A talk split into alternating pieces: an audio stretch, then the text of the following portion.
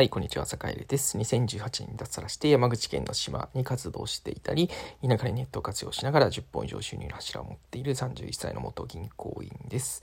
えー、さて今日は、えっと、発信力を手に入れておくと、えー、いいことというテーマでお話をしようかなと思います。えーとね、なんかこの辺の話って結構なんかこう儲けられるよとかそういうこう話の文脈で言われること結構多いんですけど、それよりもね、あの結構リスクヘッジになるなっていうのを結構思っていて、ます。でまあ、ちょっと今日はその話ですね。えー、まあ、それこそ個人事業主とか、まあ、会社経営してたりとか、えー、まあ、自分でビジネスをやってたりすると、まあ、いろんなトラブルに巻き込まれることがあるんですよね。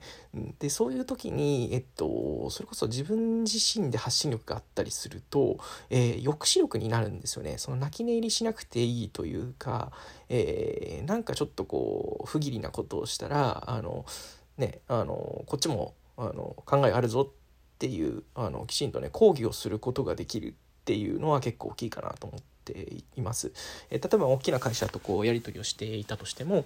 えー、まあ、個人としてね、それこそ SNS できちんと発信ができたりとか、えー、それなりにこうフォロワーがいて、えっと、発信がきちんとこう目に触れるられる可能性が高いみたいな感じになったりすると、まあ、要はね、下手なことを相手がした時に、えー、いざとなったらね、いざとなったら、まあ基本はね、そういうなんかお行儀に悪いことはしないですけど、いざとなったら、えちょっとこんな、あの、ひどいことされましたっていうことを、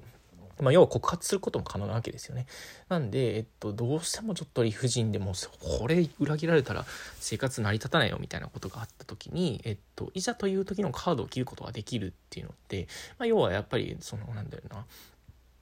あの、